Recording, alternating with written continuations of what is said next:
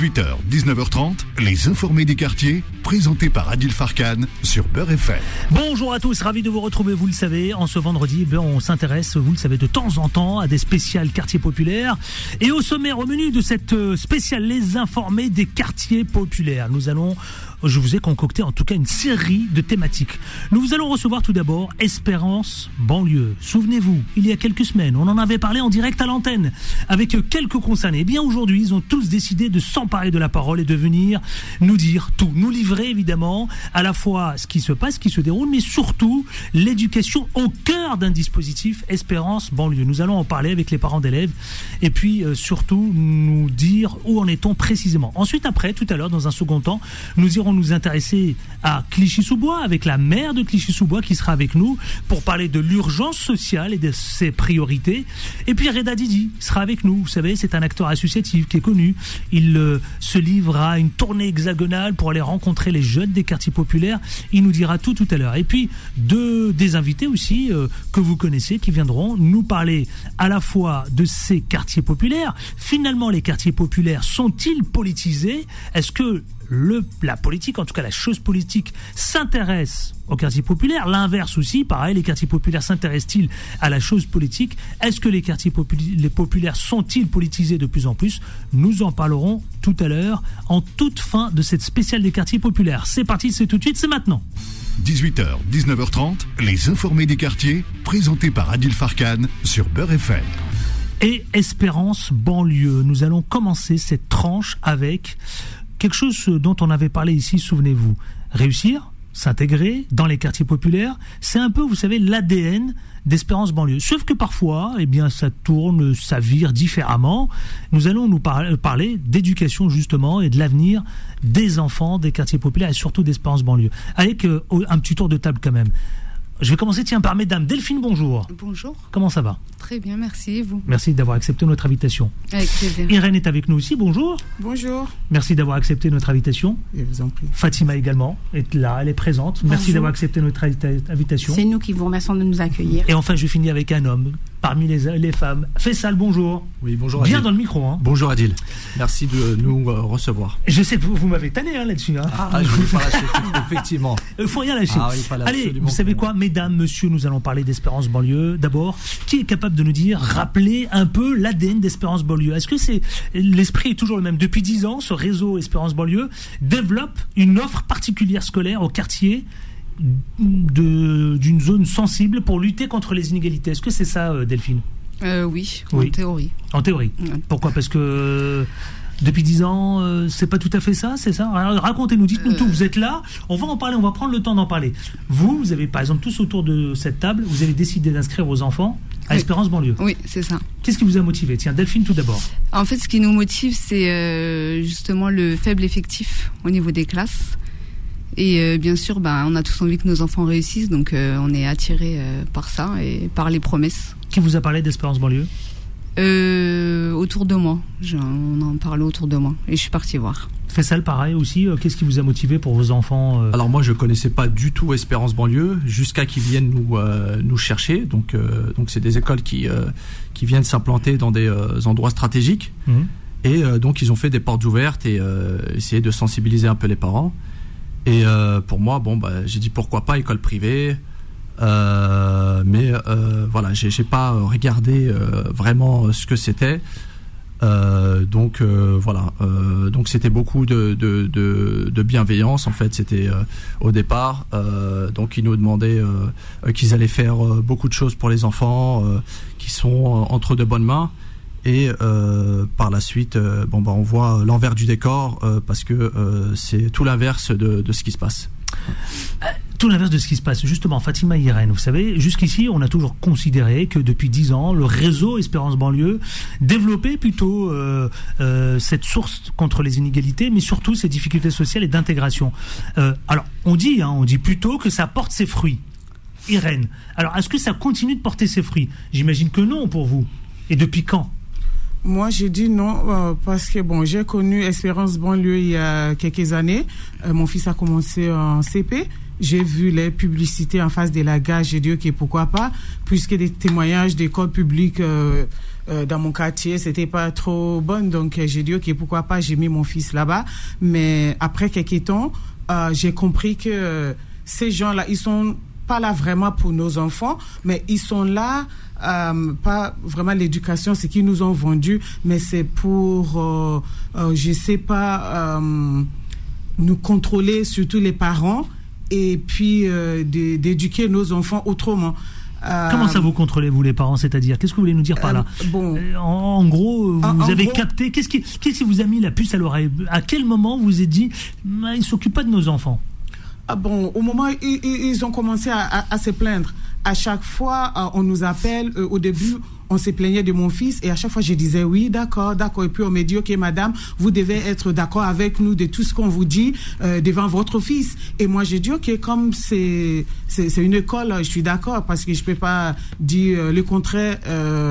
Pour, je peux pas être contre eux, contre mon fils. Donc j'ai dit d'accord, d'accord. Donc à un moment, les plaintes, ça commence à être un peu bizarre. Donc j'ai commencé à poser des questions. Là, on m'a dit Auprès de qui? Euh, auprès de- des directeurs et des enseignants et Ah tout. oui. Et du coup, quand j'ai commencé à poser plus de questions, mais du coup, ils se sont retournés contre moi. Et puis, euh, oui, euh, votre enfant fait ceci. Et maintenant, c'est que des choses négatives. Un enfant qui était super intelligent, qui faisait son travail sans, euh, sans euh, supervision et tout. Là, là, du coup, il est devenu euh, un enfant méchant. Est-ce qu'à ce moment-là, vous avez commencé à en parler avec vos, vos camarades, parents d'élèves? Ah, Ou pas du tout, à non, aucun moment. c'est à, à aucun moment, c'est après. moment. Quand c'est devenu très après, sérieux, j'ai contacté madame parce que juste pour... euh, Fatima à vos côtés. Oui, madame Fatima. Juste pour le fait que mon fils euh, n'a pas fait tous ses devoirs, on va convenir en, en conseil de discipline et deux fois on m'a menacé maintenant. Et du coup, j'ai dit non, moi je comprends pas trop le système, mais je crois effectivement, pas que c'est Quand ça. vous nous racontez ça, on vous dit par quoi. Donc, euh, je suis allée contacter Madame Fatima. J'ai dit, euh, voilà ce qui m'a dit. Est-ce que c'est normal que juste pour une histoire de, de devoir, on me convoque euh, Donc, elle dit non, mais je vais vous accompagner. Et elle, elle appelle l'école. Dès qu'elle a appelé l'école, que je vais accompagner Irène, ils ont eu peur. Et puis, de, oh non, c'est pas ça, il n'y a pas besoin et tout. Et après, maintenant, ils ont cherché à, à trouver des petits bêtes euh, sur mon fils jusqu'au point où ça a amené à un, un- un- comment on dit, euh, Un renvoi. euh, comment? Un renvoi. il- Oui, oui, oui. Ils mais, mais déjà, même. exclusion. ils- Exclusion, ils- oui. oui, exclusion. Ils ils l'ont menacé de ça. Et quand j'ai posé la question encore, ils disent OK, on va faire l'enquête. Et puis ils ont fait un, un- un- comment on dit signalement auprès de La CRIP.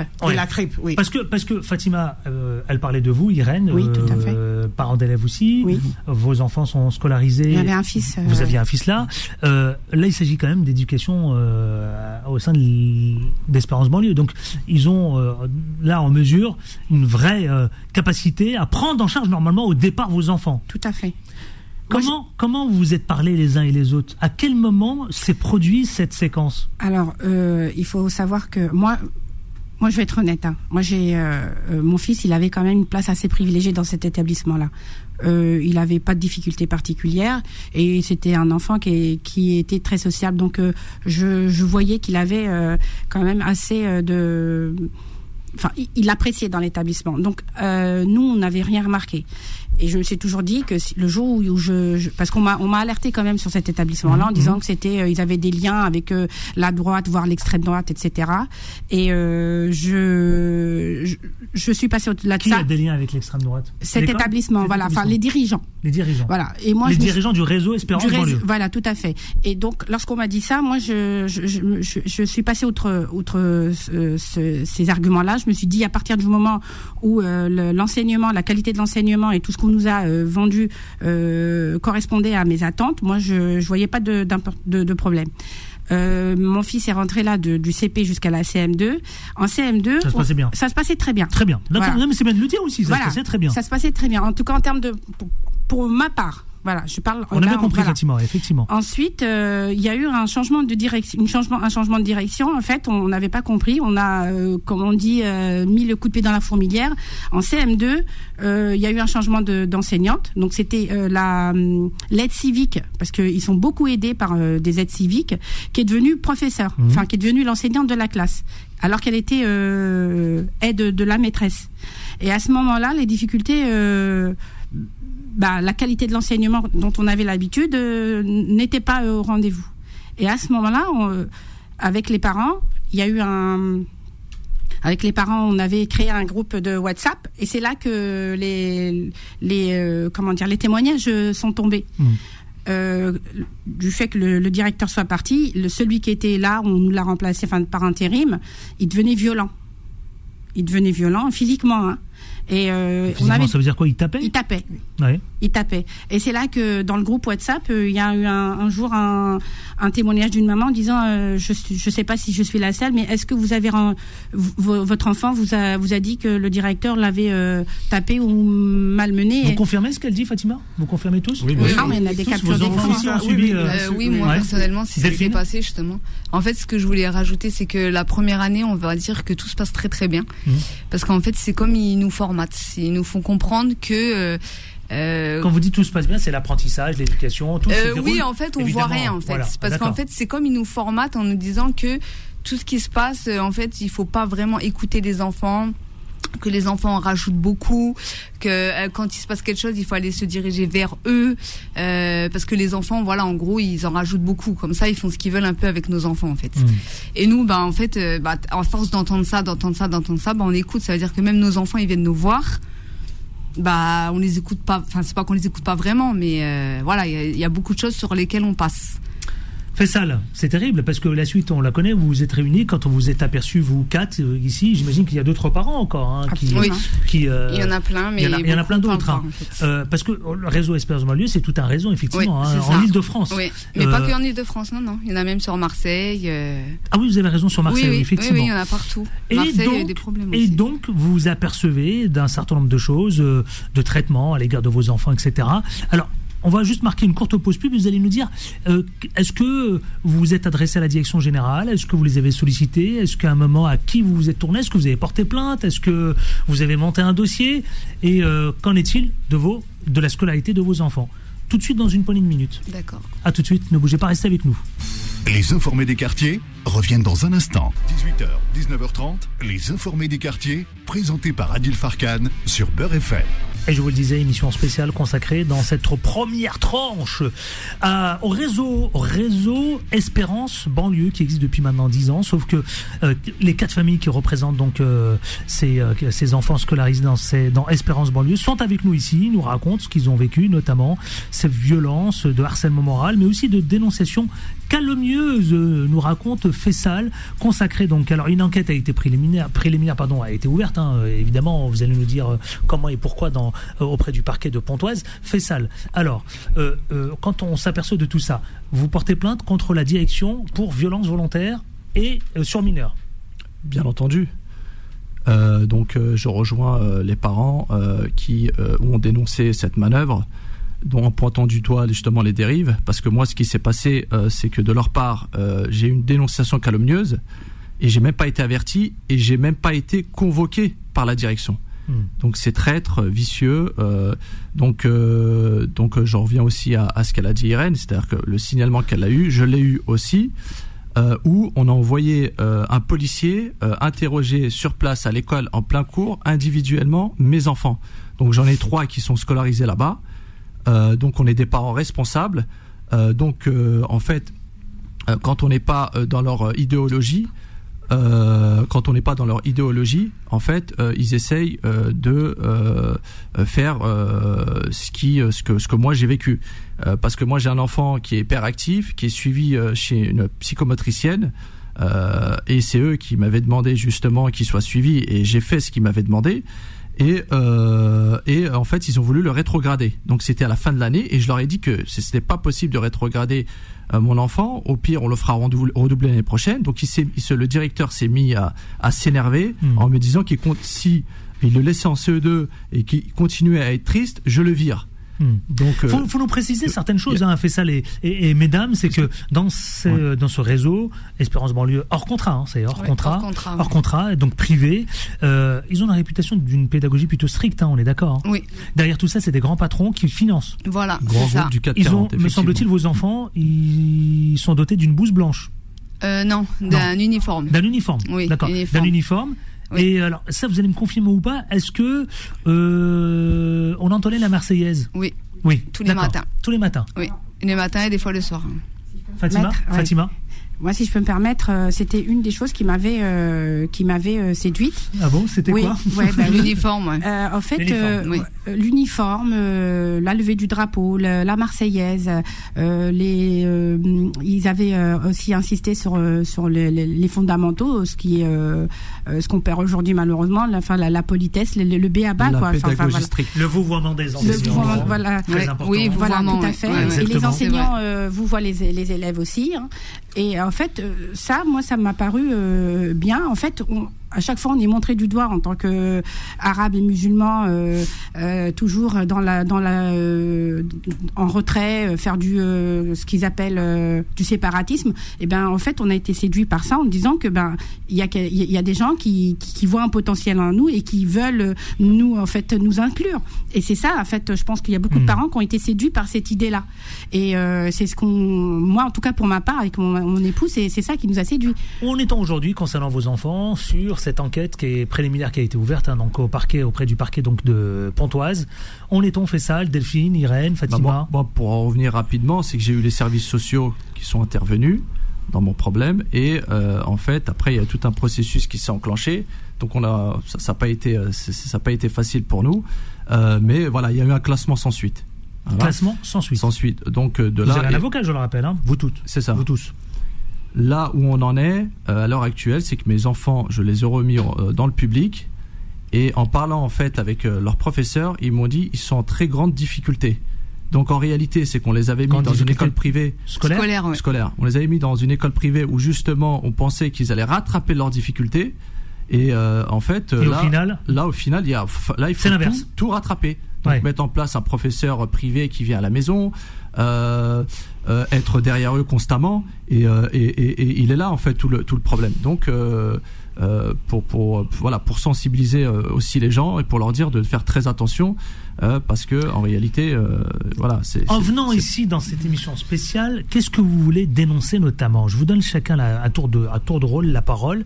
Qu'est-ce que vous voulez dénoncer auprès de ce réseau Espérance banlieue? Qu'est-ce que vous attendez notamment de l'État? Et puis, euh, qu'est-ce que, comment voyez-vous l'éducation des enfants, de vos enfants et de ceux qui viennent?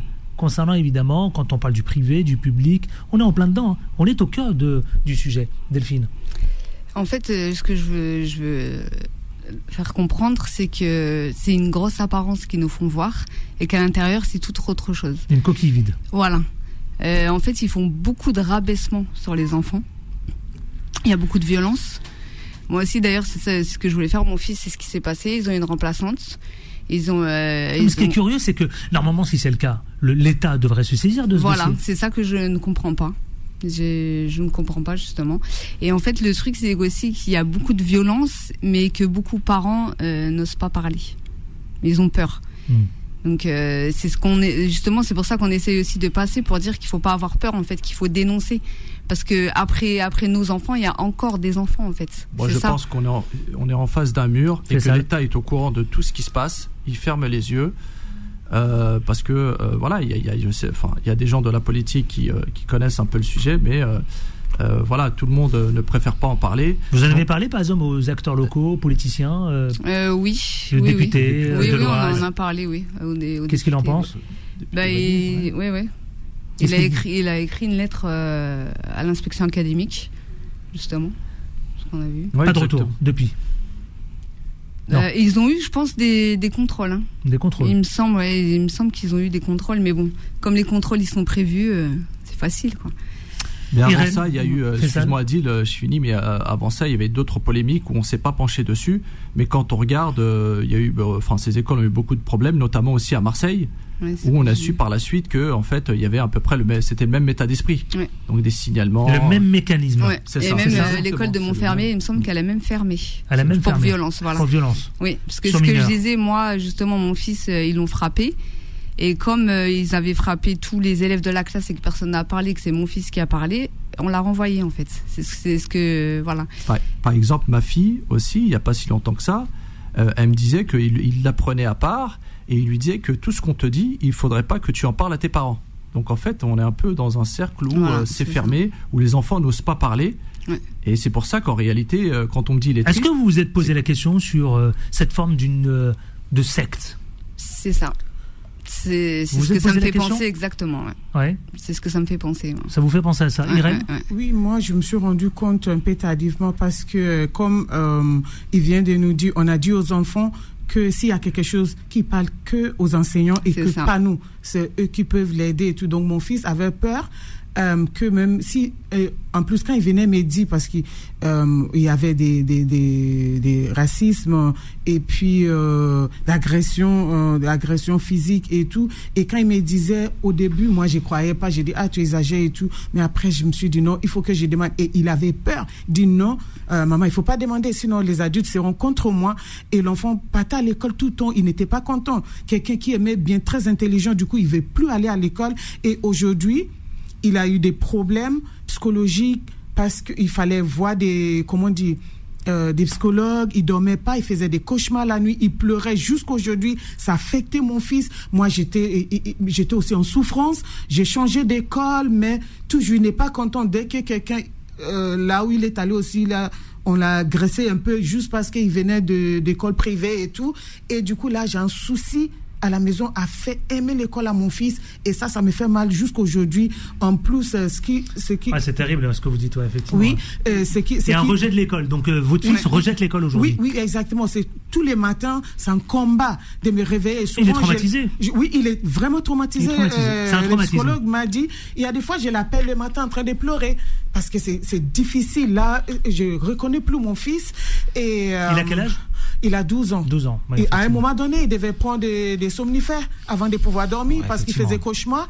Et il m'a dit, euh, mais maman, euh, ça cause des. À un moment même, il m'a dit, maman, ça cause de toi qu'ils m'ont fait ce qu'ils m'ont fait parce que je lui ai dit, il faut pas répondre aux profs. S'il y a quelque chose, laisse tomber, il faut pas se défendre et tout. Et du coup, euh, c'est ça qui a mené à, à, ces choses-là. Et à l'école, comme il était aussi un peu le seul noir là-bas, mais toutes les mauvaises choses, c'était lui. Et il, il sait pas comment se défendre. Il encaissait tout. Donc ils venaient à la maison brisée. ils ont fait tout en sorte d'installer une espèce d'ambiance. Oui, c'est ça. Voilà, à la fois entre les parents, les, les, les, les, élèves, mais pour également contrôler aussi tout le monde. En fait. Et les professeurs, c'est pas réellement des professeurs, et ça on le sait après parce qu'on se penche, on se penche pas dessus en fait. Et bah euh, c'est beaucoup de, de, gens euh, qui sortent, euh, enfin beaucoup d'étudiants ou des gens qui ont bac plus 2, bac plus 3, qui viennent sur le tas et qui viennent apprendre aux enfants alors qu'en fait ils n'ont pas d'expérience. Et euh, ça, on, l'a vu après. Et c'est vrai que c'est dramatique parce que par la suite, on, s'aperçoit que voilà, les enfants ont de grosses, grosses lacunes. Merci infiniment. Merci à Fessal, merci à Delphine, merci à, Irène, merci à Fatima. Vous savez quoi Je vous souhaite bon courage pour la suite. Merci. Effectivement, euh, on l'aura compris dans cette spéciale que il y a encore des interrogations. On se retrouve, on marque juste une courte pause pub et on se retrouve avec Reda Dedi. C'est lui qui représente Graines de France. À tout de suite, ne bougez pas, restez avec nous. 18h, 19h30, les informés des quartiers, présentés par Adil Farkan sur Beurre FM. 18h, 19h30, les informés des quartiers, présentés par Adil Farkan sur Beurre FM. Retour sur le plateau et dans le studio, nous sommes avec Jean-Pierre Colombias, mais également Richie Thibault tout à l'heure.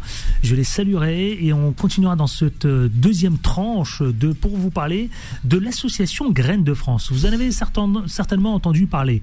Hein C'est l'homme, celui qui bourlingue dans toute la France de façon hexagonale. Il s'appelle Reda Didi. C'est le patron de l'association Graines de, Graines de France. Bonjour Reda Didi. Bonjour, bonjour, bonjour, bonjour. Bonjour à vos éditeurs. Merci Reda Didi d'être avec nous. Vous êtes le directeur général de l'association Graines de France. Alors Graines de France, c'est quoi? C'est une association qui euh, qui euh, qui organise, euh, qui renforce les quoi les capacités individuelles et collectives de chacun d'entre nous, des jeunes des quartiers populaires? C'est quoi? C'est celle qui provoque des rencontres? C'est ça. C'est-à-dire, d'abord, elle a comme objet de, de permettre aux jeunes de casser leur plafond de verre mmh. et de pouvoir se projeter dans les différents métiers qui sont possibles. Euh, Adil, j'entends un retour. Ah, vous entendez un retour Ouais, je pense qu'à mon avis, il faut baisser peut-être le, soit votre retour à vous, soit euh, vous parler directement avec votre combiné et, éviter de parler avec euh, comment on appelle ça, le kit main libre, parce que c'est vrai que quand on utilise le kit main libre, on a un retour. Reda Didi, je vais m'intéresser à une chose. Vous avez évidemment l'habitude de rencontrer les jeunes des quartiers. Qu'est-ce qu'ils vous disent? Parce que moi, je veux qu'on parle de cette urgence sociale dans les quartiers populaires. Aujourd'hui, quand on parle de cette urgence, des priorités notamment, vous, qu'est-ce que vous avez noté, vous, le patron de Graines de France, quand vous euh, quand vous allez de façon hexagonale rencontrer les quartiers populaires, rencontrer ces jeunes Qu'est-ce qu'ils vous disent? Quels sont les échanges? Quel est le désarroi dont ils vont font part euh, justement? Alors, il y a, différents jeunes hein, dans les quartiers. Hein. C'est euh, voilà, Écoute, écoutez, j'y arrive pas parce que j'ai un retour, je suis sur mon téléphone et c'est juste pas possible. Ah, il doit y avoir un, il doit y avoir un truc, ouais, je pense. En tout cas, c'est pas, chez nous. Hein. C'est pas chez nous. Je suis pas sur. Euh, c'est pas chez nous. Je suis pas sur écouteur. C'est pas chez nous. C'est pas chez nous du tout. Je vous rassure tout de suite, c'est pas chez nous. Hein. Nous, on n'a pas de retour. Nous, je peux vous dire même d'ailleurs, vous passez très très bien. Vous êtes. Euh, c'est extrêmement audible et euh, le son est parfait. Bon, bah écoutez, voilà. voilà. Moi, j'ai un retour là et c'est compliqué en fait. Alors, on va, juste, vous inviter. Non, on va juste vous inviter à ne pas mettre euh, le, quand vous parlez, décoller juste l'oreillette. Comme ça, vous concentrez juste sur ce que vous dites. Voilà, exactement, absolument. Ouais, ok. Allez, allons-y. Donc, euh, l'idée, c'est que nous, les jeunes qu'on rencontre, en fait, ils sont d'une euh, ils, ont différents différents points de vue. Hein. On a des on a des jeunes qui sont très bien dans leur euh, dans, dans, le système scolaire et donc euh, qui se projettent euh, dans des métiers qui sont à haute valeur ajoutée. On n'a aucun souci avec avec ça. Ça c'est 10%. Et puis on a euh, voilà 80% qui savent pas encore exactement ce qu'ils veulent faire. Et là pour le coup ils ont du mal à se réellement se, se projeter, qui ont du mal à aller beaucoup plus loin que les représentations qu'ils ont autour d'eux dans les quartiers, dans leur famille. Euh, et autres, et du coup euh, ont du mal à trouver leur place euh, dans cette société. Et puis on en a aussi 10%, voire peut-être un peu plus, qui s'imaginent que l'école ne sert à rien et qu'ils se voient en tant que ou youtubeur ou sportif de haut niveau, mais sans faire d'études. Et là, ça vient nous poser problème parce que c'est pas comme ça qu'on prépare réellement et efficacement son avenir. Ben justement, Reda Didi, vous, Graines de France vient partout en France. Euh, euh, justement, vous avez parlé de représentation nationale. Cette représentation nationale, c'est aussi l'effet miroir. Euh, vous avez parlé de youtubeurs. C'est le seul exemple aujourd'hui, le seul modèle auquel est confronté ces jeunes des quartiers populaires. Parce que je sais qu'après, je parlais d'un sujet auquel vous êtes très attaché, c'est la relation police-population. Et on a un ancien commandant de la police qui est avec nous justement sur le plateau. Ça aussi, c'est un sujet qui, qui est cher hein, à vos yeux? Oui, absolument. Euh, dans les représentations, d'ailleurs, quand on travaille, on le travaille sur deux niveaux. On le travaille euh, en tant que rôle modèle professionnel, hein, parce que euh, les jeunes des quartiers populaires sont aussi amenés à participer à l'administration et notamment à l'administration policière. Donc le recrutement, voilà, c'est une administration aujourd'hui qui leur tend, qui leur tend les bras. il faut y aller. Et puis nous, notre métier, c'est surtout de créer des, des, espaces de dialogue sécurisés entre ces jeunes et les administrations et notamment et notamment la police. Et on se rend compte que au fil euh, des différents échanges, euh, ce qui manque, euh, c'est ce type d'espace où ils peuvent échanger, où ils peuvent apprendre les uns les uns des autres. Est-ce que ça sert à quelque chose finalement encore aujourd'hui cette rencontre police et la population des quartiers populaires, police et jeunes des quartiers populaires Est-ce que ça, que ça aujourd'hui, quand on voit évidemment tous ces faits divers, quand on voit le, divorce qui est consommé hein, avec la population et les, différentes institutions, dont la police, est-ce qu'aujourd'hui vous, Reda Didi, vous compte vous considérez que plus que jamais, elle a toute sa place au cœur de, la cité Ah oui, moi je considère que c'est euh, indispensable aujourd'hui. C'est indispensable parce que euh, a un besoin de retour au cadre. Euh, et ça, c'est demandé un peu partout sur nous, tous les quartiers qu'on visite. On crée des espaces de dialogue avec les jeunes, mais aussi avec les parents. On a une demande forte des habitants des quartiers populaires à avoir autant de services publics que les autres territoires, et notamment la police.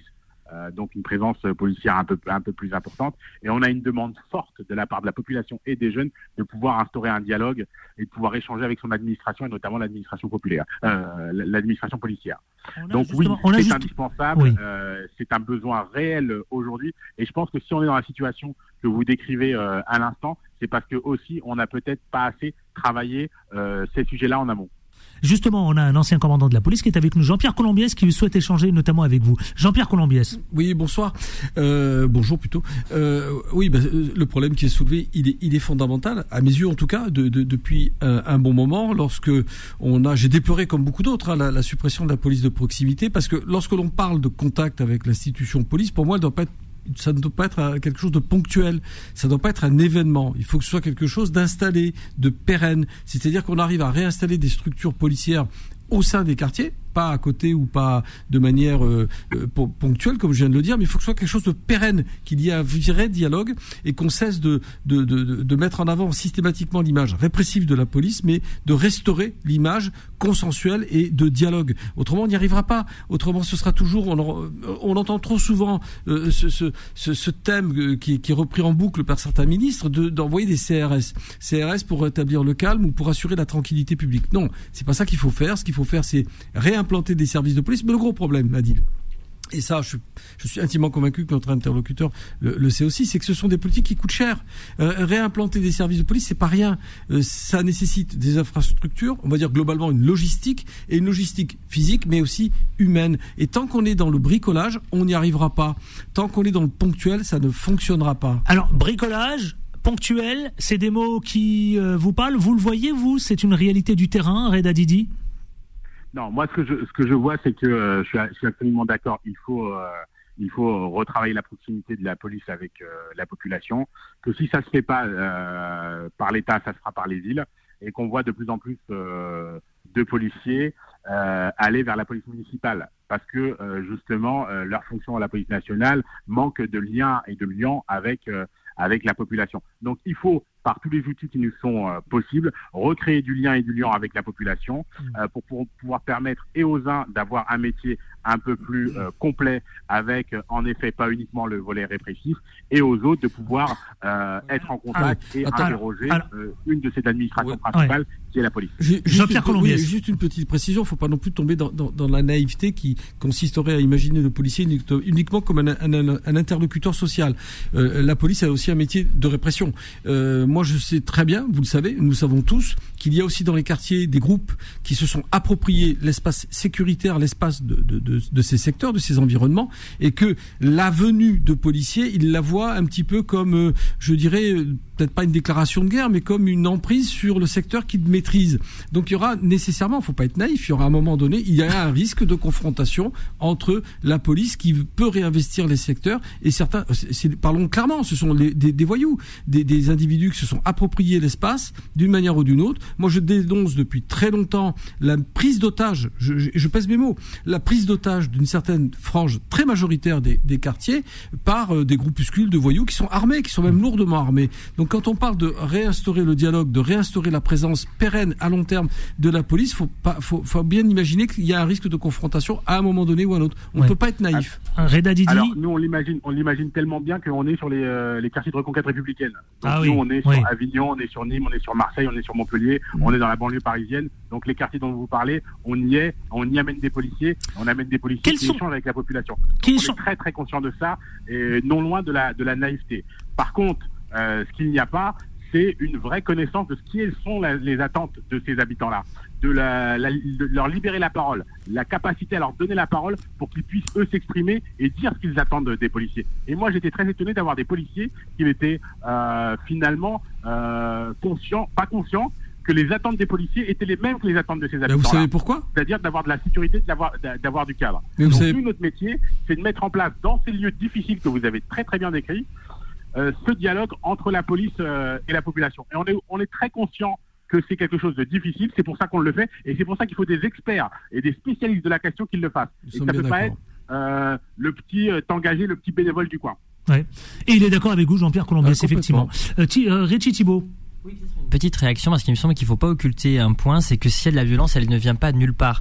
S'il y a de la détresse, c'est qu'il y a une racine, euh, y a, une, racine du mal, si je puis dire. Et il me semble que cette racine du mal qui cause une prolifération de la violence dans les quartiers populaires, eh bien, c'est la détresse sociale, c'est le manque de perspective. C'est-à-dire que effectivement, il y a des groupuscules qui prolifèrent euh, par la violence, par des activités qui sont illicites, qui ne sont pas vertueuses pour l'intérêt collectif. Eh bien, ces activités, ces activités-là et leur prolifération découlent du fait que les quartiers populaires aujourd'hui asphyxie et que les jeunes dont je fais partie, avec qui je parle, qui vivent dans les quartiers populaires, manquent de perspective. C'est-à-dire que à l'école concrètement, il n'y a plus aucun moyen, il n'y a plus aucune possibilité de s'émanciper parce que euh, les écoles dans les quartiers populaires sont les plus mal famées du pays. Euh, donc il y a un vrai manque de perspective et un mal-être qui conduit à ce que justement ces groupes-là prolifèrent. Une, une, excellente transition parce que je m'apprêtais à poser la question à Reda Didi, le directeur général de l'association Graines de France. Vous parlez de perspective. Justement, Reda Didi lutte à casser les plafonds de verre et il veut les, formations des leaders. Je voudrais que vous nous en parliez justement, parce que je sais que lorsque vous faites vos tournées partout en France, Reda Didi, vous embarquez avec vous, et eh bien justement ces leaders, euh, qu'est-ce que qu'est-ce que vous cherchez à provoquer pour casser ce plafond de verre? Ce que, ce, que, vient de dire votre, votre, votre interlocuteur, là, votre invité, en fait, nous, on essaie de marcher sur nos deux jambes.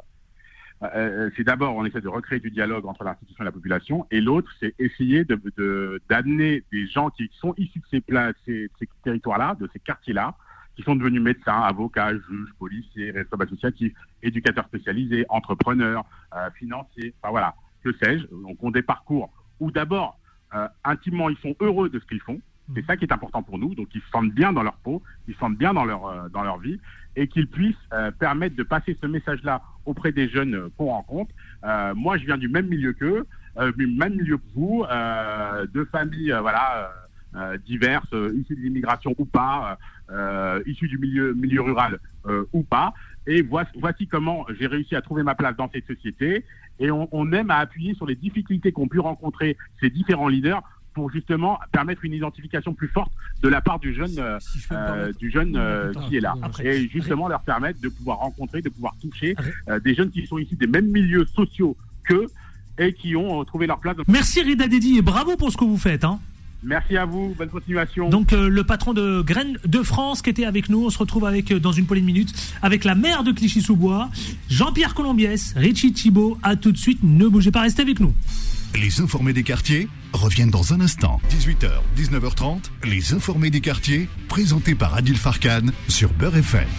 Bienvenue dans cette émission spéciale Les Informés des quartiers. Vous le savez, nous sommes avec. Euh, euh, on va parler d'une d'une autre séquence. C'est la séquence urgence sociale et priorité des quartiers populaires. Euh, c'est une question qui taraude évidemment beaucoup. C'est une question d'actualité. On va en parler avec nos invités qui sont à la fois sur le plateau. Jean-Pierre Colombiès qui nous quitte pas, qui est avec nous, ancien commandant de la police, mais également Richie Thibault, un ancien, un ancien non, un étudiant, un jeune étudiant issu des quartiers populaires également. Et nous sommes avec au téléphone avec euh, Madame la maire, Madame Samira Bou euh, Taïbi, qui est euh, l'élu donc de la maire de Clichy-sous-Bois. Bonjour Madame Bou Taïbi.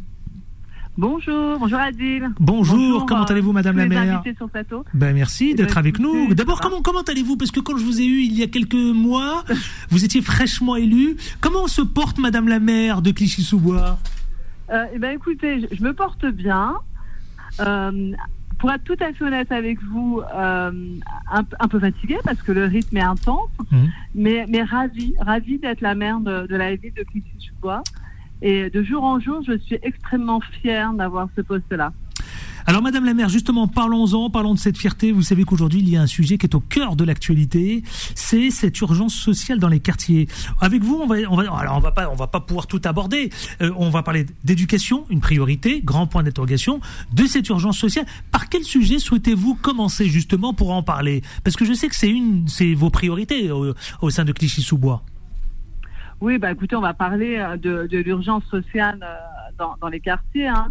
Euh, on sait très bien que la crise sanitaire et la crise économique ont rendu encore plus euh, visibles les problématiques qui ont été vécues par euh, les habitants de notre ville, hein. les problématiques telles que la santé, le pouvoir d'achat.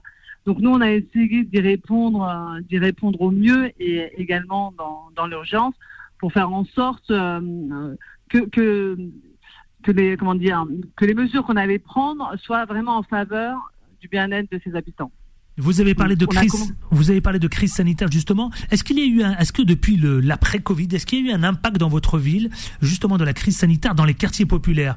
Euh, Et à combien s'élève justement cet impact? Est-ce qu'il y a eu une hausse, par exemple, euh, des personnes qui sollicitent les restos du cœur? Je sais qu'on en a beaucoup parlé. ça, c'est une urgence sociale. Ah Je sais que l'inflation, le pouvoir d'achat, a bousculé, par exemple, la population à se retrouver dans une situation extrêmement précaire, Madame la maire.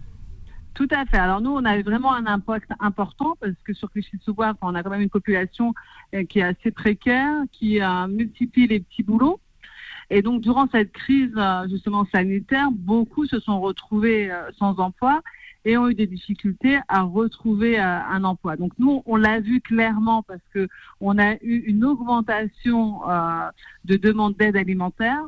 On a également eu euh, beaucoup d'associations qui ont, euh, comment dire, qui distribué euh, des, aliments, enfin une aide alimentaire aux associations. Nous, on l'a vu, les restos du corps, ça, a explosé.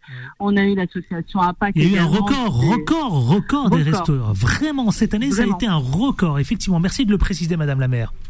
Et donc nous, on a voulu répondre. On a, on a voulu répondre à cette détresse. On a essayé de faire au mieux et au plus vite. Donc ce qu'on a fait tout de suite, c'est qu'on a baissé de 50% les tarifs de la cantine scolaire pour permettre à tous les enfants euh, de ah manger, d'avoir un repas équilibré une fois par jour. Donc le premier prix, pour vous dire, c'est 50 centimes. Et puis, on a également doté tous les enfants de la ville de, fournitures scolaires et tous les élèves de CM1 d'un ordinateur. Donc après, moi, ce que j'ai envie de dire au niveau du pouvoir d'achat, euh, c'est avant tout la responsabilité du gouvernement et des entreprises.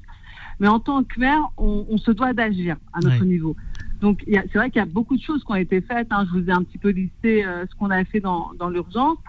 Mais ce qu'on s'est dit tout de suite, c'est qu'on n'augmentera pas le coût des activités en direction des familles. Euh, justement, euh, vous avez cassé les prix, euh, vous, avez, vous avez faisiez référence à la cantine. En, dehors évidemment de, cela, comment, comment avez-vous perçu cette population de Clichy-sous-Bois? Comment elle s'est organisée? Vous savez, il y a eu des paniers pour, pour éviter que le pouvoir d'achat s'effondre au sein du foyer modeste, hein, parce qu'aujourd'hui, clairement, disons-le, Madame la maire, c'est que les quartiers populaires deviennent de plus en plus pauvres. Est-ce qu'il y a un fossé Est-ce qu'il y a clairement ma question est simple Est-ce qu'il y a un fossé qui s'est davantage creusé Oui, c'est clair qu'il y a un fossé qui s'est davantage euh, creusé. Malheureusement, avec euh, cette euh, baisse du pouvoir d'achat, ceux qui étaient pauvres sont encore plus pauvres et ils font face à des, à des difficultés beaucoup plus importantes que ce qu'il y avait pu y avoir auparavant. Donc nous on le voit parce que au niveau du du CCAS, un autre centre social, euh, les demandes d'aide, elles sont beaucoup plus importantes. Euh, on distribue beaucoup plus de, comment de tickets alimentaires, de bons alimentaires, pardon. Et puis on reçoit euh, de plus en plus de familles qui sont en grande détresse, même par rapport à la santé. Donc nous, on les suit sur différents différents sujets, par exemple les lunettes, les dents. donc c'est ça devient de plus en plus de plus en plus en plus pardon, euh, compliqué euh, pour les villes populaires. Et puis j'ai envie de dire que ça devient un, défi maintenant, vu le contexte actuel de la crise inflationniste, qui nous impose des contraintes budgétaires, il faut se le dire, et puis euh, la réactivité qui est demandée aux villes populaires. Un défi, un défi. Elle a lâché le mot, Madame la maire. C'est Richie Thibault, jeune étudiant et issu des quartiers populaires, et ensuite après Jean-Pierre Colombiès. Richie Thibault, restez avec nous, Madame la maire. Alors effectivement, c'est un défi que immense. dire, pardon, juste un, autre point. Oui, allez-y. Euh, on en arrive en tant que maire de gauche de se réinterroger sur euh, nos, nos priorités pour euh, maintenir justement une politique de gauche dans, dans ce contexte budgétaire.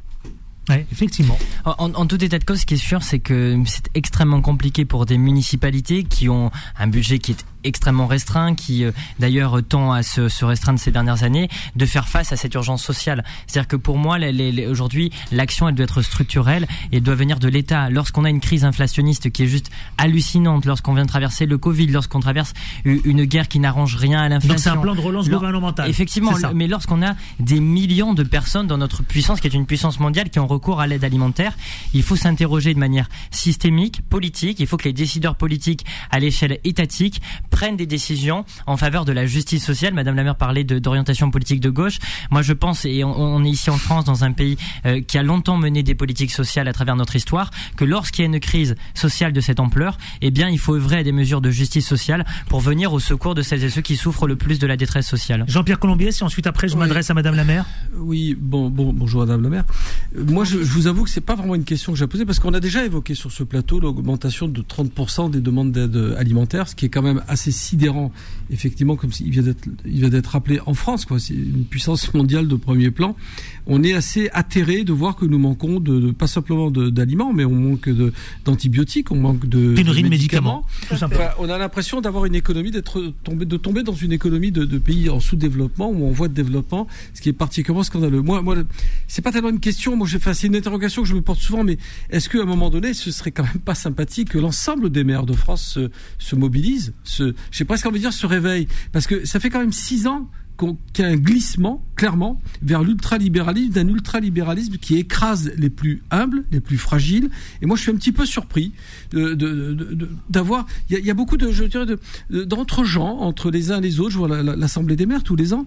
Euh, j'entendais régulièrement M. Barouin s'exprimer avec beaucoup, beaucoup de, euh, vous savez, de, circonvolutions euh, sémantiques, rhétoriques. À un moment donné, peut-être qu'il faudrait laisser passer la parole à la colère parce que vous, en tant que maire, vous êtes sur le front, vous êtes en première ligne pour le coup. Euh, c'est vous qui prenez de plein fouet le, mécontentement de nos concitoyens, puis de la France tout simplement. Le pouls de la France, c'est vous. Madame la maire. Madame la maire, vous répondez oui. la, la maire, juste en 30 secondes, dire qu'il faut poser, effectivement, que les élus posent la question de la justice sociale parce que, en même temps, il ne faut pas l'occulter que la misère prolifère. Il y a des richesses qui sont concentrées et qui explosent dans le pays. Madame la maire, vous répondez quoi justement à cet effet de solidarité des différents maires de France? Oui, moi, je, suis, je suis d'accord avec euh, ce que Monsieur dit. Il a tout à fait raison. Enfin, il y a, mais il y a, un point aussi qu'il ne faut pas oublier, c'est qu'il y a également une saturation des services publics dans, dans les quartiers, parce que euh, nous, les maires, c'est vrai qu'on est mobilisés, on est sur le terrain, mais nos agents des services publics aussi c'est vraiment les, les, premières personnes qui, qui ont affaire au, au et que c'est vrai que les gens sont en colère, ils sont ils sont tendus. Enfin moi je là récemment là j'ai croisé des, des familles, bon j'en croise régulièrement puisque je suis enseignante sur la ville et habitante sur la ville, qui me disaient mais madame madame la maire euh, euh, moi, il faut m'aider, je sais pas comment faire. Voilà, j'ai un loyer, je paye 1000 euros maintenant parce que je suis, enfin, je suis, les enfants sont grands, donc je perçois plus d'APL. Et moi, je touche 1200 euros. Donc, une fois que moi j'ai payé l'électricité et le gaz, qu'est-ce que je mange? Non, mais justement, ça, c'est une urgence sociale, effectivement. Bel exemple, Madame la maire. Merci en tout cas, effectivement, puisque là, on est dans la réalité. Oui, mais justement. Jean-Pierre Colombiès. Moi, bah, pourtant, vous allez me dire, je suis un ancien policier. Vous allez c'est un peu bizarre qu'il parle comme ça, mais euh, c'est pas grave. J'assume, je suis un citoyen, un citoyen qui observe, qui vit, et je suis un petit peu surpris. Il y a une forme, de mon point de vue, c'est un sentiment que j'ai, et je suis pas le seul à le partager, ce sentiment, qui est une forme d'anesthésie généralisée dans ce pays où on, on, subit, les gens subissent. Alors, les gens subissent au niveau de leur quotidien, comme vous le dites fort justement, des services publics, enseignants, corps hospitalier et puis police aussi parce qu'il faut, faut, moi je rappelle toujours que la police reste l'institution qui a le plus de suicides, le plus de démissions en ce moment, ça part dans tous les sens, tout s'écroule, tous les services publics et moi j'attendrai vraiment de l'ensemble des maires. Je sais que vous avez des réunions de, très régulièrement entre vous êtes le, premier, le relais, vous, êtes la voix dans ce pays de, qui dont la démocratie subit des attaques. Enfin, je, je, je ne vous l'apprends pas. L'Assemblée nationale est inaudible, on n'entend pas grand chose. Il y a une forme de, de ouais de, de, de consensus sur euh, euh, le fait de subir un peu ce, ce, ce, ce changement de civilisation, de société, moi qui m'agace, qui m'inquiète, qui m'agace et qui m'inquiète, pour être tout à fait honnête, et très direct. Oui, c'est un point de vue que personnellement je partage totalement dans la mesure où j'ai l'impression qu'il y a une forme de léthargie, d'inertie totale dans le pays, alors que la situation est extrêmement grave. Et je vais citer l'exemple qu'on n'a pas évoqué, mais qu'il faut évoquer, qui est celui des étudiants. Moi, je suis étudiant euh, boursier à l'échelon maximal. Aujourd'hui, on, on, vit une détresse sociale absolue. Moi, heureusement que je travaille. Mmh. et sincèrement, j'ai cette chance-là, dans la mesure où ça me mmh. permet de subvenir à mes besoins, même si ça peut être pénalisant à certains égards dans la mesure où il y a moins de temps pour se focaliser sur nos études. Mais je sais que tous mes camarades qui ne travaillent pas en parallèle de leur étude vivent au mieux pour celles et ceux qui ont les, les bourses les plus élevées avec seulement 600 euros par mois, euh, desquels vous déduisez 400 euros de bourse. Il y a une urgence sociale dans toutes les franges de la population qui appelle une réaction et le rôle des, des maires peut être effectivement important en ce sens. Le rôle des maires est essentiel. Madame la maire, dernière question avant de vous libérer. Euh, Madame la maire de Clichy-sous-Bois, comment vous voyez l'avenir des quartiers populaires quand on parle vous savez, on a longtemps parlé de ce fameux plan de relance des quartiers populaires. Oui, plan de ce que je, ce que je veux dire, parce que j'ai entendu ce que ce que Monsieur me disait, euh, moi, je, je, suis solidaire hein, de tous les maires des villes populaires, quelle que soit leur couleur politique. Hein. Euh, je pense qu'à un moment donné, il faut peut-être laisser les couleurs politiques de côté pour essayer d'agir ensemble là-dessus. Moi, je, je, vous rejoins. Euh, il y a un autre point. Euh, les, gens dans les quartiers populaires, ils, ils subissent mais il reste très engagé. Il reste vraiment très engagé. Moi, je le vois, euh, je le vois au quotidien. À Clichy-sous-Bois, on a un, tissu associatif extrêmement développé. Et euh, grâce à ce tissu euh, associatif, on a une réelle solidarité au sein de, de la ville euh, de Clichy. Si vous, si vous me permettez, juste si vous me permettez, parce que vous me permettez, parce qu'à la, à la réalisation, on me pousse à faire une pause. Je, ça va durer non, quelques secondes. Je vous garde là vraiment. Ne bougez pas, Madame la maire, restez avec moi. ça va durer quelques secondes. À tout de suite, ne bougez pas pour la dernière tranche.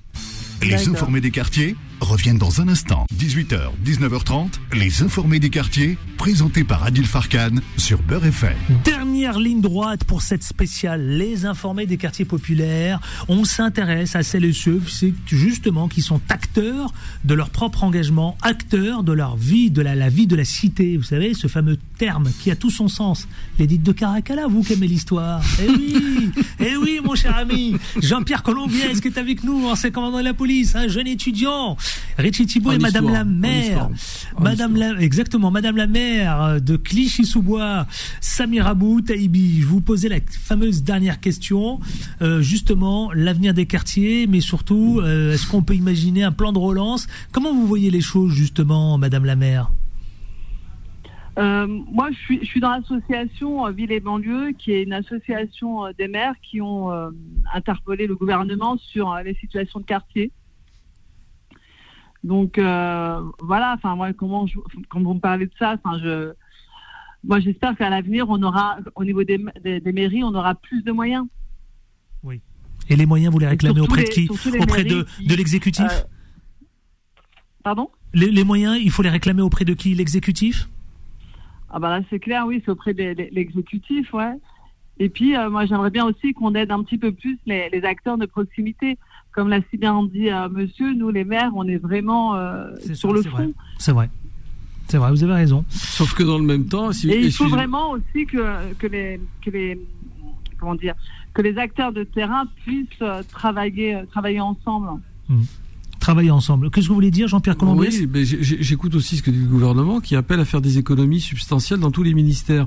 Donc je pense que c'est un vœu pieux que d'espérer que l'État s'investisse plus.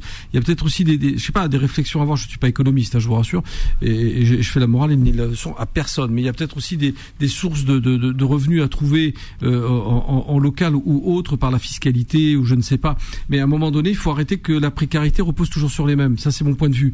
À un moment donné, euh, c'est plus possible, quoi. Tout simplement, c'est plus possible. Et je, je regrette que lorsqu'on a droit justement au Macron Tour, que finalement tout le monde le, le reçoive avec beaucoup d'égards, sans, sans, véritablement. Je dis pas qu'il faut lui taper dessus, c'est pas c'est pas ce que je suis en train de dire, sûrement pas. Mais à un moment donné, lui dire peut-être un peu les yeux dans les yeux, arrêtez, arrêtez de toujours, toujours faire reposer sur les mêmes la charge de l'État, enfin du fonctionnement du, vivre ensemble, du vivre ensemble. Le vivre ensemble, ça aussi c'est une urgence sociale. Mais bien sûr, ça aussi. ça passe par la Je vais libérer Madame la maire. Merci Madame la maire d'avoir été avec nous. Ben, je vous en prie, merci à vous. Et bon courage pour la suite, parce que je sais que vous lâchez rien, vous, pour le coup. Hein. Bah, j'essaye, j'essaye. Je suis une, je suis une enfant du pays, comme on dit. Moi, je suis née à Clichy-sous-Bois, j'ai grandi à Clichy j'ai décidé de faire euh, d'être militante associative sur Clichy-sous-Bois et enseignante à Clichy-sous-Bois. Et maire de euh, Clichy-sous-Bois. Et je pour un meilleur avenir pour la ville. Eh bien, bravo à vous, bravo pour ce que vous faites, Madame euh, Samira Boutaïbi. Merci et au plaisir de vous retrouver. À très bientôt. Plaisir partagé. Absolument. Richie Thibault, qu'est-ce que vous voulez dire? Au revoir. En, parlant de quartier populaire, je pense qu'il ne faut pas occulter et ne pas oublier surtout que le 17 novembre 2018 en France se lançait le mouvement des Gilets jaunes et le mouvement des Gilets jaunes, il était le plus ancré possible dans les quartiers populaires, dans les territoires ruraux qui ont les deux le point commun de, de souffrir justement de, euh, de, du désertion des services publics, d'une prolifération de la misère sociale. Et les Gilets jaunes ont lancé l'alerte en 2018 concernant cet état de détresse sociale et cette injustice fiscale absolue qui consiste à faire payer toujours plus ceux qui ont le moins et, et en quelque sorte exonérer sur le plan fiscal c'était ceux qui ont le plus. Il y a eu cette, ce cri de colère qui a été lancé. Aujourd'hui, euh, forcé de constater que l'exécutif, le pouvoir n'en a pas tenu compte. Euh, Monsieur Macron fait fi euh, des, des, questions concernant un possible retour de, de, de l'ISF qui serait une mesure de bon sens. C'est-à-dire au moment où le pays traverse une mesure, une, une période extrêmement difficile, où la misère se fait toujours de plus en plus grandissante, et eh bien effectivement une contribution de celles et ceux qui ont le plus est plus que nécessaire et s'impose. Alors justement dernière tranche, dernière thématique que je veux aborder avec vous, messieurs, vous deux. Euh, je crois qu'il me reste 9 minutes à peine, je crois un peu moins même d'ailleurs. Jean-Pierre Colombier, Très vite, ouais. Euh, Richie Thibault, les quartiers populaires sont-ils politisés notamment Et est-ce qu'il y a un divorce entre la chose politique et les habitants Ou est-ce que finalement non, ils sont, ils sont politisés eux-mêmes Parce que je sais que Richie Thibault va nous parler de son, son événement qui tient euh, euh, ce week-end d'ailleurs à Bobigny. Oui. Jean-Pierre Colombier. Pour, pour, moi c'est évident, juste pour clore sur le sujet de la représentation par les, les, maires, les élus locaux. Euh, Danton disait une chose très vraie pendant la Révolution. On disait nous sommes cruels pour éviter que le peuple le soit. Euh, c'est un peu ça qui devrait être l'idée des édiles, des élus, que ce soit les maires ou les députés. Moi, ce qui me pose problème, c'est que les députés sont encore plus déconnectés de la réalité que, que, certains maires. En tout cas, les maires ne le sont pas déconnectés. Mais il y a une vraie déconnexion du monde de la représentation nationale des députés qui n'ont pas connu bien souvent de mandats locaux. Ça, c'est le premier point. Et c'est pour ça qu'on va, de mon point de vue, vers un risque d'explosion sociale réelle. Maintenant, quant à savoir si les cités, les quartiers difficiles sont dépolitisés, la réponse est oui, bien évidemment. Ou politisés, mais, mais moi, je trouve qu'elle est sous, sous-politisée. Mais pour une raison simple, vous allez Bien sûr, pourquoi Mais parce qu'ils ont été trahis par tout le monde. Hmm. par tout le monde et, notamment par la gauche euh, à qui je reproche mais véritablement de s'être déconnecté des réalités du monde du travail tout simplement on a une sorte de gauche un peu éthérée très intellectualisée on va dire bobo, bobo qui s'est boboisé et qui parle de grands, de grands sujets, de grands sujets à leurs yeux, qui sont la théorie du genre, le wokisme, notamment pour citer que ça, mais qui ont oublié qu'il y avait des gens qui se levaient à 4 heures du matin pour prendre le RER, e le métro et qui allaient bosser. Ceux-là, on les a oubliés totalement. Euh, ils n'en parlent que très peu et ils se perdent dans des débats qui n'intéressent qu'eux-mêmes. c'est mon point de vue en tout cas. Richie Thibault. Alors, votre, vous dites quoi? Oui, moi, je dis simplement que si, bien sûr qu'il y a une absence de politisation, il y a un manque de politisation dans les quartiers populaires. Pourquoi? Là, c'est évident, parce que les gens sont dans la détresse sociale absolue. Et lorsque finalement on est en train de, de paniquer parce qu'on ne sait pas comment on va pouvoir nourrir décemment comme il se doit ses enfants à table le soir, et il y a vraiment des familles qui se posent cette question. Hein. C'est pas non non c'est vrai, vous raison. Non, non, je vous confirme. Bah, regardez Madame la mère, ce qu'elle vient de dire. Il y a des familles. L'exemple de la femme qui vient interpeller j'ai mon loyer qui coûte budget. Après il me reste rien, je peux je peux Totalement. pas. Il y a des gens bah, qui Il y a hein. des gens qui vivent la détresse. Et donc, de facto, quand, quand, tu te poses la question pour savoir comment tu vas survivre, de quoi va être fait le, lendemain, eh bien, tu ne t'adonnes pas la question politique. Tu te dis, bon, ben la politique, aller voter ces mecs à la télé qui font des débats avec leur cravate, qui ne font que se taper dessus, ça m'intéresse pas. Moi, ce que je dis, c'est les amis, ne vous ne, vous trompez pas. En réalité, euh, c'est une facilité que de se dire que la politique c'est pas notre affaire. Justement, c'est parce que l'on souffre, parce que on souffre de la misère sociale que l'on doit se mêler de la politique. La politique, c'est pas de long discours. La politique, c'est se dire aujourd'hui, je vis la misère, pourtant je travaille, pourtant je passe des heures. Vous l'avez connu, vous, la misère, pour le coup, vous savez de quoi vous parlez. Et, la politique, c'est se dire, je me casse le dos au travail. En réalité, je, ça ne me permet pas de vivre décemment. Donc, il y a un problème, je dois me poser la question et je dois m'engager pour mettre un terme à cette situation injuste. Et oui, moi, je connais cette situation. -là. Donc, en gros, faut s'engager. Moi, mais oui, bien sûr. Et moi, je vais vous donner un exemple très concret parce que j'aime les choses concrètes et je vous parle de, de ça avec beaucoup d'émotion. Moi, ma grand-mère, euh, qui est décédée euh, il, y a, il, y a, quelques années, maintenant deux, deux ans et demi, à l'âge de 80 ans, elle était obligée d'aller travailler je dis bien d'aller travailler, d'aller ah voir ses clients, elle qui était commerçante ambulante à 80 ans pour pouvoir subvenir à ses moyens et essayer de faire plaisir à ses petits enfants. Et aujourd'hui, c'était gravissime dans un pays aussi riche que le nôtre. Et donc moi, ce que je ce que je dis avec ça, c'est que les, ne, ne vous trompez pas. La politique, c'est votre affaire. Votre votre misère, elle n'est pas inéluctable. Vous n'êtes pas condamné à subir. Moi, je dis aux gens, retenez une chose ne vous vous n'êtes pas condamné à subir. Engagez-vous. Et demain, euh, enfin ce vendredi, du moins, pardon, vendredi 23 euh, 23 euh, juin, il y a un événement à Bobigny à 14h qui se tient avec des jeunes issus des quartiers populaires, j'y interviendrai, et une jeunesse qui va dire qu'effectivement, en tant que jeune des quartiers populaires, on est concerné par la chose politique, on, doit se mobiliser, on doit s'approprier la chose politique, et si on le fait, on pourra effectivement tendre vers un monde meilleur. Enfin, vous êtes intervenu, c'était tout à l'heure, hein, c'était euh, voilà. bien évidemment, la conscience politique, elle est fondamentale quand on veut que les choses changent. Par contre, elle n'est pas universelle. Et euh, souvent, quand on est le nez dans le guidon, ben, on n'a pas nécessairement toute la latitude, le confort pour penser avoir une réflexion politique et, même après connaître le chemin qui mène à l'action politique, c'est très compliqué. C'est très très compliqué. Jules Vallès, je sais qu'il est, amoureux de l'histoire, c'est très bien. Jules Vallès disait entre la liberté et le pain, le peuple choisira toujours le, pain. Le pain, exactement. Tout simplement. Parce que parfois, ben, euh, les, choses sont prioritaires. Après, il, il importe que ceux qui ont la capacité de Il y en a un autre qui parlait de peur et de, il parlait pas de pain, il parlait de, il parlait de mots et de peur. oui, bien sûr, bien sûr. non mais de, pardon, de, de mots et de peur. Le poids des mots et la peur. Jouer sur les deux. Lénine. Ah. si on l'aime pas. Oui, c'est Lénine, ouais. non, mais en tout cas, euh, tu citais Jules Vallès en parlant euh, que du, fait que le peuple préfère choisir le pain à la liberté. Aujourd'hui, force est de constater que nos libertés s'amenuisent et que le pain aussi est absent. et donc, il y, y, a des problèmes majeurs. Et je pense qu'aujourd'hui, l'engagement est nécessaire. Et je pense qu'aujourd'hui, non, mais il y a juste, il y a une solution, il y a un choix que l'on mm. doit faire. C'est soit effectivement subir, baisser la tête, courber les chines et se dire bon, ben, écoutez, les jours sont pas très heureux, on va continuer comme ça, ou bien se lever, se mettre debout et exiger. moi, je retiendrai un mot. Je retiendrai un mot. Dalidou. On croirait entendre Jimmy Dalidou. Non, pas du tout. Non, ça n'a rien à voir. Non, non, non, non, rien à voir. C'est autre chose. C'est un autre décor. Pardonnez-moi, je veux juste vous poser la dernière question. Finalement, il y a Richie Thibault qui proposait au quartier des populaires de vous engager. Est-ce que c'est l'une des solutions? Bien Engagez-vous.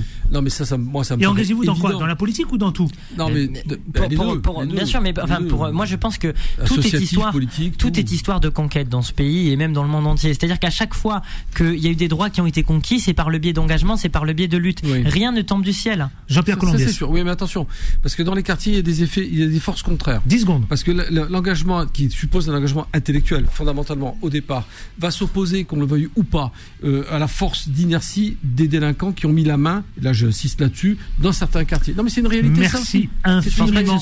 Merci à tous nos invités depuis cette spéciale. Euh, les informés des quartiers populaires. Merci Richie Thibault. Merci Adil. Merci Jean-Pierre Colombiès. Au revoir. À bientôt. Hein. À bientôt. Voilà, exactement. Merci pour cette spéciale Les Informés des quartiers populaires. C'était un plaisir, vous le savez. Rendez-vous dans prochaine semaine avec Les Informés des quartiers populaires. Un autre sujet, une autre thématique avec d'autres invités. Euh, merci pour votre fidélité surtout. Et surtout, on ne lâche rien. On ne lâche rien. Allez, bon week-end. Retrouvez Les Informés tous les jours de 18h à 19h30 et en podcast sur beurrefm.net et l'appli Beurrefm.